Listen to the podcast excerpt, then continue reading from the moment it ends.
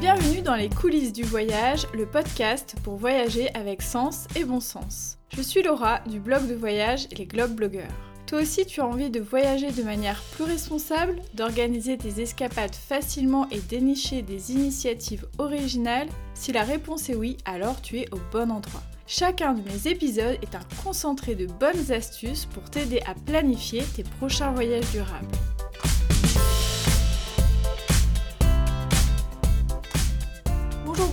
J'espère que tout se passe merveilleusement bien dans votre vie actuellement. Pour moi, tout va pour le mieux. Je suis super heureuse des nombreux retours que j'ai eus suite au lancement de la saison 2 du podcast. Sachez que c'est très très stimulant et motivant pour poursuivre. Donc merci à tous ceux qui ont pris le temps. Je sais qu'on est euh, nombreux et nombreuses à faire beaucoup de choses dans la journée et que c'est pas facile forcément de trouver deux petites minutes pour faire un retour. Donc merci à tous ceux qui ont pris ces précieuses minutes pour moi. Avant d'écouter cet épisode, sachez qu'il s'agit en fait de la suite de l'épisode que j'ai dédié au slow tourisme. Dans la première partie, j'évoquais un peu la définition du slow tourisme, les principes et puis quelques éléments aussi de réflexion, alors que dans cet épisode, je vais vraiment aborder l'aspect pratique, c'est-à-dire tous mes conseils pour organiser vos voyages en mode slow, mais aussi des ressources, des acteurs touristiques qui sont en lien avec le slow tourisme et quelques idées de destination en France. Sans introduction, puisque bah, toute l'introduction que j'ai faite sur le slow tourisme, il s'agit de l'épisode en question. Pour commencer, je vais vous donner 6 conseils pour pratiquer le slow tourisme. Alors mon premier conseil, c'est déjà de partir l'esprit tranquille. Plus vous aurez bouclé tout ce qui est important pour vous avant de partir en vacances, en week-end ou en petite escapade, plus ce sera facile d'être dans un esprit de slow tourisme. Donc avant de partir, essayez de lister toutes les petites choses que vous avez à faire mais qui risquent de vous polluer lors de vos vacances ou tous les gros dossiers aussi qu'il faut boucler et essayez de voir qu'est-ce que vous pouvez finir avant de partir? Et s'il y a des choses que vous ne pouvez pas terminer avant de partir, essayez de planifier les moments où vous le ferez à votre retour. Comme ça, d'une certaine manière, c'est posé, c'est programmé et ça peut sortir un peu de votre disque dur qui est votre tête et qui a besoin d'être un petit peu déchargé pour profiter de vos vacances. Deuxième conseil, c'est s'autoriser à être dans sa bulle, s'autoriser à être dans son petit cocon, c'est-à-dire prévenir qu'on ne va pas forcément être disponible tout le temps, notamment pour le travail.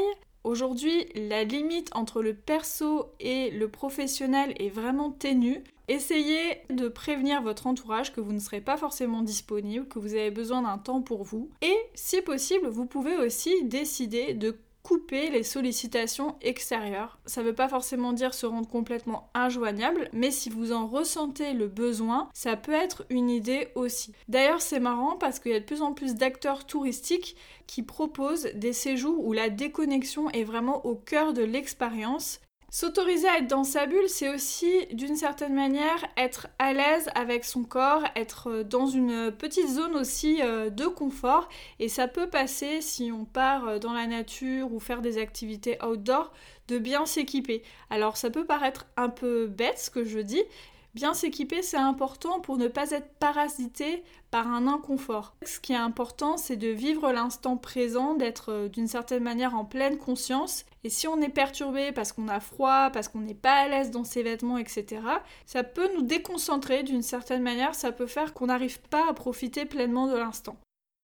Troisième conseil que je pourrais vous donner, c'est de ne pas planifier votre voyage. Ou en tout cas le minimum syndical si je puis dire ainsi. Pourquoi? Tout simplement parce que plus on planifie, plus on a des objectifs et plus on a des objectifs, plus on a de chances de ne pas les remplir et donc de se créer de la frustration, de la déception. Et surtout, quand on planifie à l'avance, on n'est pas à l'écoute tout simplement de son état d'esprit du moment. Il y a des jours où on a plus envie de faire certaines activités que d'autres, certains jours on a plus envie de ralentir que d'autres, donc c'est important de ne pas se créer un programme à l'avance.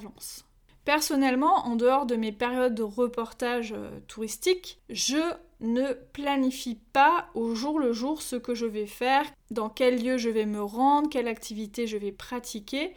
J'ai en tête certaines choses qui peuvent me faire plaisir, mais ça va être vraiment au jour le jour ou la veille que je vais me dire ah bah tiens demain ça serait sympa qu'on fasse ça plutôt que ça. Je pense que c'est aussi important pour laisser la place à l'imprévu et se fier un petit peu au hasard. C'est une manière de lâcher prise et c'est aussi une manière d'écouter un peu plus son instinct et ses envies du moment. Voilà, on va euh, aller se balader dans un endroit et puis à un moment donné, on va avoir l'envie, je sais pas, d'aller plutôt dans cette direction plutôt qu'une autre. Ça peut créer des moments de flottement, mais ces moments de flottement, ils sont aussi intéressants pour euh, s'écouter. Quatrième conseil, c'est de privilégier tout ce qui va être mobilité douce. bien sûr, c'est plus facile de ralentir si on marche, si on fait du vélo, si on fait du kayak, si on fait ce type d'activité, plutôt que si on est dans un mode road trip. Alors je ne suis pas en train de dire que si on se déplace en voiture, on ne peut pas être dans une démarche de slow tourisme. Personnellement, ça m'arrive souvent quand je suis en vacances d'avoir une voiture et de me déplacer d'un point A à un point B. Et j'estime que je peux être quand même dans une démarche de slow tourisme parce que je prends le temps à chaque endroit. Mais quand on est en voiture, on a beaucoup plus la tentation de faire plein de petits sauts de puce et d'en voir le maximum. Donc si on est en voiture, en mode un petit peu itinérant, etc., il faut bien réfléchir au temps qu'on va prendre à chaque endroit et est-ce que euh, la voiture est toujours indispensable ou pas. D'ailleurs, même si je dis qu'il faut privilégier les mobilités douces, ça ne veut pas forcément dire que si on est en vélo ou à pied, on est forcément dans une démarche de slow tourisme non plus. Alors là, je vais préciser, comme je disais dans le premier épisode, ce qui compte dans le slow tourisme, c'est aussi l'état d'esprit. Donc on peut très bien être un randonneur, mais vouloir faire le maximum de kilomètres, être dans une démarche plus de performance, que euh, dans une démarche où, bon, on randonne parce qu'on aime aussi euh, l'exercice physique, mais on va être plus attentif à prendre le temps, à contempler, à s'arrêter, à parler aux gens, etc. Le mode de transport, que ce soit à vélo, à pied, etc., ne conditionne pas nécessairement le slow tourisme, même si effectivement il y a des moyens qui permettent plus facilement de faire du slow tourisme que d'autres. C'est sûr que si on prend un jet privé pour faire le tour du monde en une journée, on va difficilement être dans une démarche de slow tourisme. Voilà, pour donner un exemple euh, complètement euh, farfelu.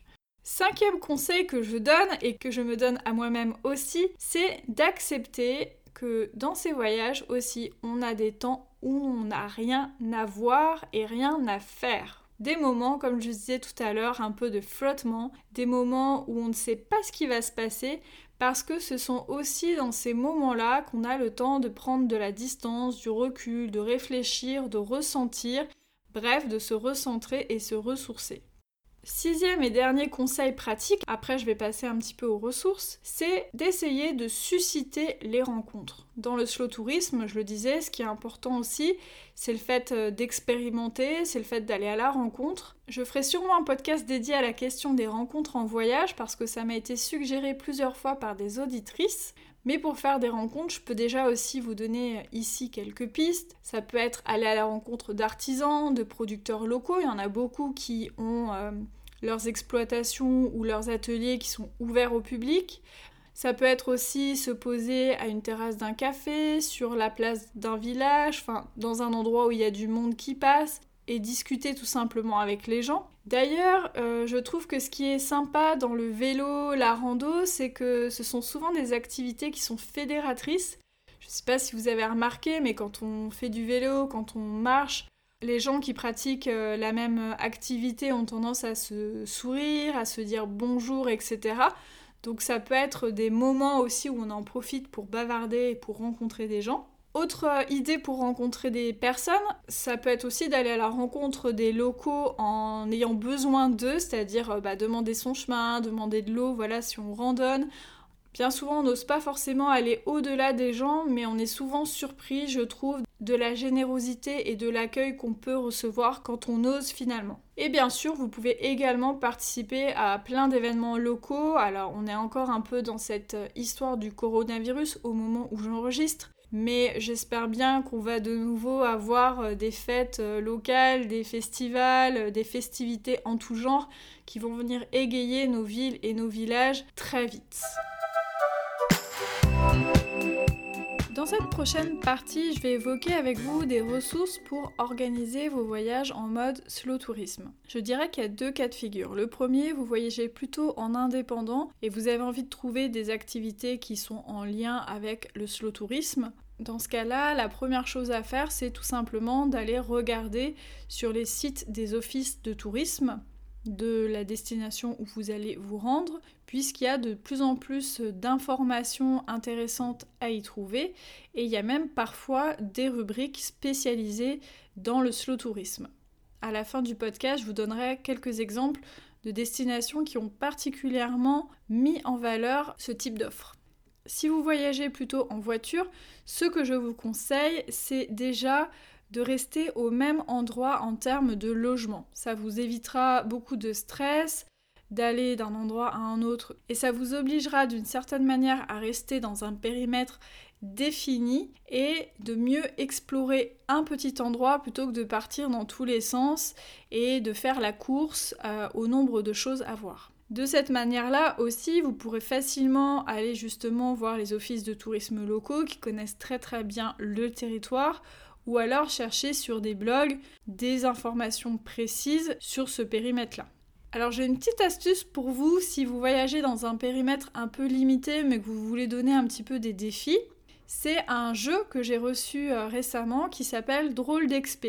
Donc c'est un jeu de cartes en fait avec euh, différentes thématiques qui vous donne des suggestions de défis à réaliser pendant vos voyages justement dans un périmètre que vous aurez choisi. Donc il y a des choses qui sont en lien avec la gastronomie, en lien avec la culture, la nature, l'ethnologie même, et c'est vraiment très ludique. Alors je regarde en même temps que je vous parle les cartes. Donc par exemple, vous avez un défi où il faut aller euh, voir le producteur local le plus proche pour vous ravitailler pour le pique-nique euh, de la journée. Vous en avez une autre où il faut oser pousser la porte du troquet le plus sélect du village et repérer l'habitué en chef et commander la même chose que lui. Voilà, donc c'est des petits trucs un peu, un peu rigolos. Vous avez aussi euh, plutôt euh, question euh, nature, faites le premier pas puis le deuxième jusqu'à 5000, perdez-vous, sortez de votre zone de confort, etc. etc. Donc voilà, je vous en lis une dernière. Aujourd'hui, vous suivez la piste des animaux sauvages de votre zone d'expé pour leur tirer le portrait, au moins 5. On est sympa, on accepte les insectes, shooter des photos dignes d'un trek à l'autre bout du monde, donc voilà, c'est des petits exemples de cartes que vous pourrez euh, trouver dans ce jeu euh, drôle d'XP. C'est un jeu qui peut être sympa à expérimenter lors de votre escapade en mode slow tourisme. Si vous voulez expérimenter plutôt un voyage à pied, le premier site internet que je vous recommande, c'est celui qui s'appelle MonGR. MonGR, il recense tous les itinéraires de grandes randonnées qui vont de deux jours à bien plus. Donc il y a un moteur de recherche sur le site où vous pouvez choisir en fonction de la durée, en fonction de la région ou en fonction du numéro de l'itinéraire, tout simplement. Et ça vous donne donc beaucoup d'idées de randonnées itinérantes. Voilà, si vous démarrez la randonnée itinérante, si vous n'avez pas envie de faire votre propre itinéraire, ça peut être un très bon moyen de le faire. Ensuite, il y a plein d'autres sites hein, de randonnée dont j'ai déjà parlé, comme Helloways ou Visorando, qui donnent aussi beaucoup d'idées de randonnée, parfois à la journée ou en itinérance. Pour les voyages en mode slow tourisme plutôt à vélo, je vous conseille le site France Vélo Tourisme. Là aussi, il intègre un moteur de recherche où vous pouvez trouver des itinéraires en fonction du niveau de difficulté, de la durée, des thématiques et des destinations. Donc c'est aussi très très pratique. On y pense moins, mais en France, on a aussi un très très beau réseau de tourisme fluvial ce qu'il faut savoir avec le tourisme fluvial, c'est que d'une part, on n'a pas forcément besoin d'avoir un bateau, plutôt une bonne nouvelle, et on n'a pas forcément besoin non plus d'avoir un permis spécifique. Il y a beaucoup de possibilités de location de bateaux électriques, par exemple, qui ne nécessitent aucun permis spécifique. Personnellement, j'ai testé le tourisme fluvial dans la Sarthe, donc pas très loin de, Nantes, et j'ai trouvé que c'était vraiment très très intéressant parce qu'effectivement, le bateau va à un rythme lent, mais on peut aussi s'arrêter, faire des petites étapes pour aller découvrir des lieux qu'on n'aurait pas forcément découverts en faisant un road trip ou d'une autre manière. Donc je trouve que c'est un moyen très intéressant de découvrir une région. On connaît bien certaines destinations fluviales comme le canal du Midi, etc. Mais sachez qu'il y a vraiment énormément d'autres possibilités en France pour essayer le tourisme fluvial. Pareil, là je vous mettrai plusieurs sites internet pour que vous puissiez voir un peu toutes les possibilités qui s'offrent à vous en France. Là, je viens de vous donner des ressources pour organiser votre voyage par vous-même. Bien sûr, il y aurait pu en avoir énormément plus parce que, comme je le disais dans le premier épisode, le slow tourisme, ça regroupe vraiment beaucoup, beaucoup de choses. Donc finalement, ça se trouve, vous faites déjà même du slow tourisme sans vous en rendre compte. Comme je disais, c'est plus un état d'esprit. Vous pouvez également prendre tout simplement les ressources habituelles que vous utilisez pour planifier vos voyages et sélectionner les activités, les démarches qui sont plus en lien avec le slow tourisme.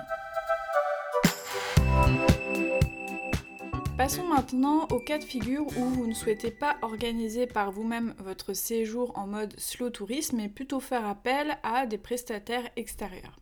Récemment, j'ai découvert plusieurs offres de séjour tout près qui sont vraiment dans cette philosophie du slow tourisme, donc j'avais aussi envie de vous en parler. Ça peut être intéressant à la fois pour vous, ça peut être aussi des idées de cadeaux pour des gens qui peuvent être réfractaires à voyager en mode slow tourisme ou des gens aussi euh, à qui cela peut plaire, bien entendu. Les trois premières suggestions que je vais vous faire sont des sortes de box, en fait, euh, week-end ou activités, qui sont vraiment dans cette euh, lignée du slow tourisme. Alors, la première, il s'agit de la box Out of Reach. Donc, c'est une box qui propose des activités ou des séjours vraiment déconnectants. Là, ce qui est vraiment au cœur euh, du week-end, c'est le fait de se déconnecter des réseaux sociaux, de son téléphone. D'ailleurs, c'est assez drôle parce que dans la version physique de leur box, la boîte même qui contient euh, les coupons, etc., peut servir justement pour ranger son téléphone. Il y a même une petite pochette, etc. C'est assez bien fait, c'est éco-conçu aussi, donc c'est intéressant. Bien sûr, il y a aussi euh, la version euh, électronique, hein, si vous voulez faire un cadeau, etc. Et vous pouvez choisir donc différents types euh, de séjours, donc c'est plutôt des week-ends ou des activités aussi à la journée. Et vous pouvez choisir en fonction du niveau de déconnexion. Donc ça, je trouve ça intéressant parce que des fois, on n'est pas forcément prêt tout de suite à être complètement déconnecté. Donc voilà, puis je trouve que c'est un clin d'œil assez sympa. Donc je vous invite à aller euh, regarder un peu de plus près euh, ces séjours qui peuvent vous intéresser. Je mettrai bien sûr euh, tous les liens dans la retranscription de l'épisode. Le deuxième prestataire que je trouve intéressant, ce sont les coffrets Natura Box. Donc ce sont des coffrets cadeaux 100% écologiques et responsables qui se passent en France. Donc il y a pareil des activités, des hébergements dans les différents coffrets qui sont sélectionnés selon leurs engagements. Il y en a un peu pour tous les budgets. Certains coffrets proposent des éco-activités, d'autres plutôt des week-ends dans des cabanes perchées par exemple, des escapades bien-être, etc plein de propositions qui sont dans la lignée de ce que je vous ai raconté autour du slow tourisme. Donc je trouve que c'est aussi une belle alternative au coffret cadeau euh, week-end classique, puisque là il y a vraiment une dimension supplémentaire, à la fois écologique, responsable, et dans une démarche vraiment de prendre son temps, d'être en connexion avec la nature. Troisième concept dont j'ai envie de vous parler et que j'aimerais bien tester euh, très vite, ce sont les week-ends slow break. Alors qu'est-ce que c'est slow break? Alors Slow Break, c'est une initiative de Fatma et Mathilde qui ont vraiment eu une idée euh, super, je trouve. C'est-à-dire, elles proposent des week-ends mystères en France et en train. Alors au-delà du caractère insolite de ne pas savoir où on va partir, ce qui est intéressant dans leur démarche, c'est qu'elle est durable puisque tous les hébergements, les activités, etc. sont sélectionnés selon leur degré d'engagement. Donc en fait le principe c'est que on va sur le site euh, de Slowbreak, on dit un peu les destinations où on est déjà allé, on dit un peu le type de week-end qu'on voudrait, est-ce que c'est plutôt un city break ou un green break et euh, en fonction de ça, Fatma et Mathilde vont vous proposer quelque chose de personnalisé. Donc vous allez pouvoir choisir le type d'hébergement et les activités que vous allez faire, mais toujours sans savoir la destination qui vous sera révélée seulement 30 minutes avant le départ en train. Alors pour l'instant, tous les départs se font depuis Paris, mais j'espère qu'elles vont euh, développer ce concept dans d'autres villes de France parce que j'aimerais vraiment le tester. Ou alors j'irai euh, à Paris pour le tester euh, directement parce que j'adore l'idée de ne pas savoir où on va aller. Sachez aussi que tout se fait en train et que c'est vraiment à proximité de Paris. Donc là, on est aussi dans une démarche de slow tourisme dans le sens où on est dans un voyage local et que bien sûr toutes les activités et toute la philosophie de ces week-ends-là repose aussi sur le slow tourisme, comme l'indique tout simplement leur nom. Pour des séjours plus longs, je peux aussi vous recommander Globe Donc euh, Globe il s'agit d'une agence de voyage qui propose des séjours en France avec une philosophie de slow tourisme, d'écotourisme, avec vraiment une belle démarche euh, engagée. Donc ils ont notamment des séjours en Bretagne, en Corse, en Normandie, dans la vallée de la Loire par exemple. Ces séjours-là ont une colonne vertébrale qui est aussi euh, personnalisable, donc je trouve ça vraiment très intéressant. Et si vous voulez également voyager en Europe, ils proposent, et ça je trouve ça hyper intéressant, des circuits en train aller par exemple en Écosse, dans le Pays de Galles, dans le Piémont ou en Grande-Bretagne. Donc c'est des voyages où vraiment le déplacement en train fait partie intégrante du voyage. Je trouve ça intéressant pour tous ceux qui désirent voyager en dehors de la France mais qui n'ont pas forcément envie de prendre l'avion. Ce sont des belles initiatives à valoriser à mon sens. Pour terminer ce podcast, j'avais aussi envie de vous donner 10 destinations en France qui développent et favorisent particulièrement le slow tourisme. Alors bien sûr, hein, dans tous les départements, dans toutes les régions, on peut construire un itinéraire, un séjour en mode slow tourisme, mais ce que je trouve intéressant, c'est qu'il y a certains offices de tourisme des départements ou des régions qui ont vraiment mis en avant particulièrement cette modalité de tourisme. Alors je rentrerai pas dans les détails de ces 10 destinations, qu'est-ce qu'on peut y faire, etc. parce que ce serait très très long, mais je vais vous mettre les liens qui pointent directement vers les rubriques dédiées au slow tourisme de ces destinations. Comme ça, vous pourrez avoir toutes les informations qui vous intéressent. Les deux premières destinations que je vais citer, qui sont le Gers et la région Centre-Val de Loire, ont carrément, eux, développé des sites internet dédiés au slow tourisme. Donc ça, c'est hyper intéressant puisque là, on a vraiment toute l'offre en lien avec euh, cette philosophie-là qui est centralisée, donc c'est hyper pratique pour organiser ces séjours. Dans le Gers, il faut savoir aussi qu'il y a quatre citas slow, donc c'est des villes slow, des villes qui ont mis en place toute une démarche pour être euh, dans un mode de vie slow life, slow tourisme. La région Centre-Val de Loire a aussi un site internet qui est dédié aux expériences notamment à vélo mais aussi d'autres activités de slow tourisme qui s'appelle En roue libre Centre-Val de Loire. J'ai d'ailleurs eu l'occasion d'y raconter certaines de mes escapades dessus. Donc je vous invite aussi à aller y jeter un petit coup d'œil. Il y a vraiment de très beaux endroits à visiter dans cette région, notamment la Sologne, qui est vraiment un lieu idéal en automne particulièrement. Enfin moi j'y suis allée en automne et j'ai beaucoup aimé. En Mayenne, il y a carrément un réseau en fait d'acteurs touristiques qui sont dans une démarche de slow tourisme, qui sont identifiés comme tels et, et donc ça permet aux voyageurs de les reconnaître plus facilement. Dans mes petites recherches, je suis aussi tombée sur le département de l'Aube en Champagne qui s'intéresse aussi particulièrement au slow tourisme à tel point qu'ils ont développé le Slow Tourisme Lab qui est en fait un accompagnement de start-up sur le tourisme durable. Et d'ailleurs cette initiative-là m'a permis de découvrir des acteurs que je ne connaissais pas et dont je vous parlerai dans d'autres épisodes.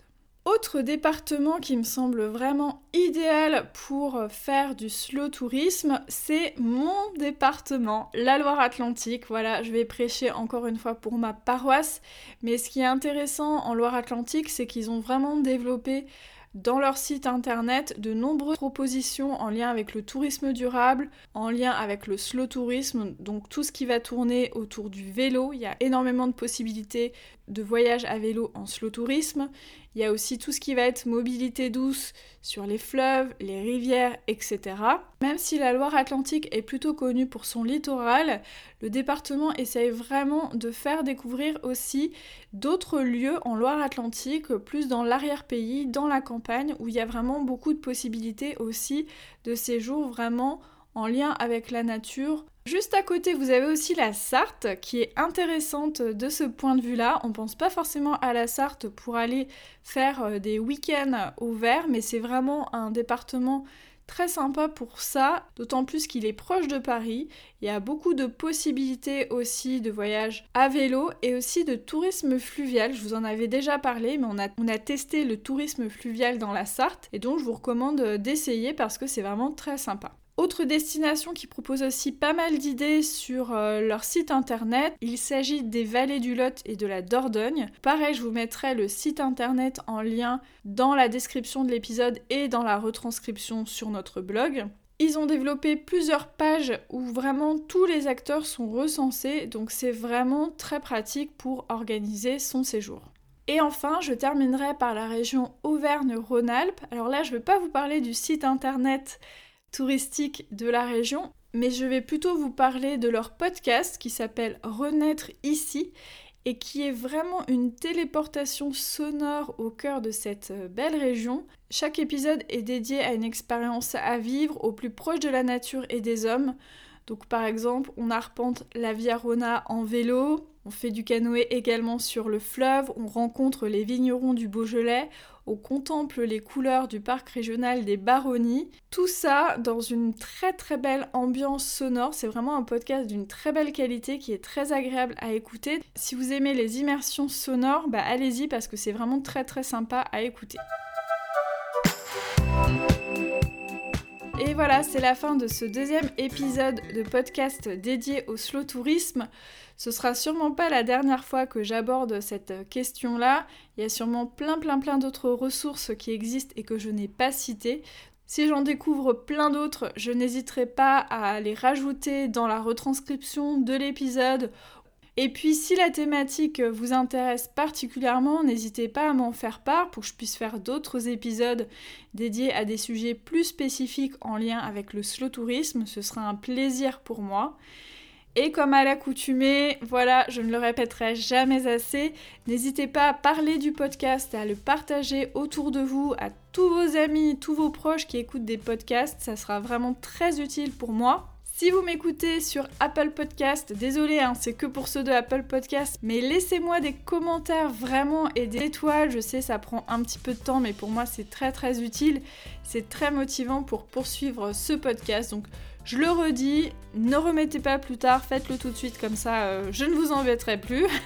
je vous dis à très très vite pour un prochain épisode.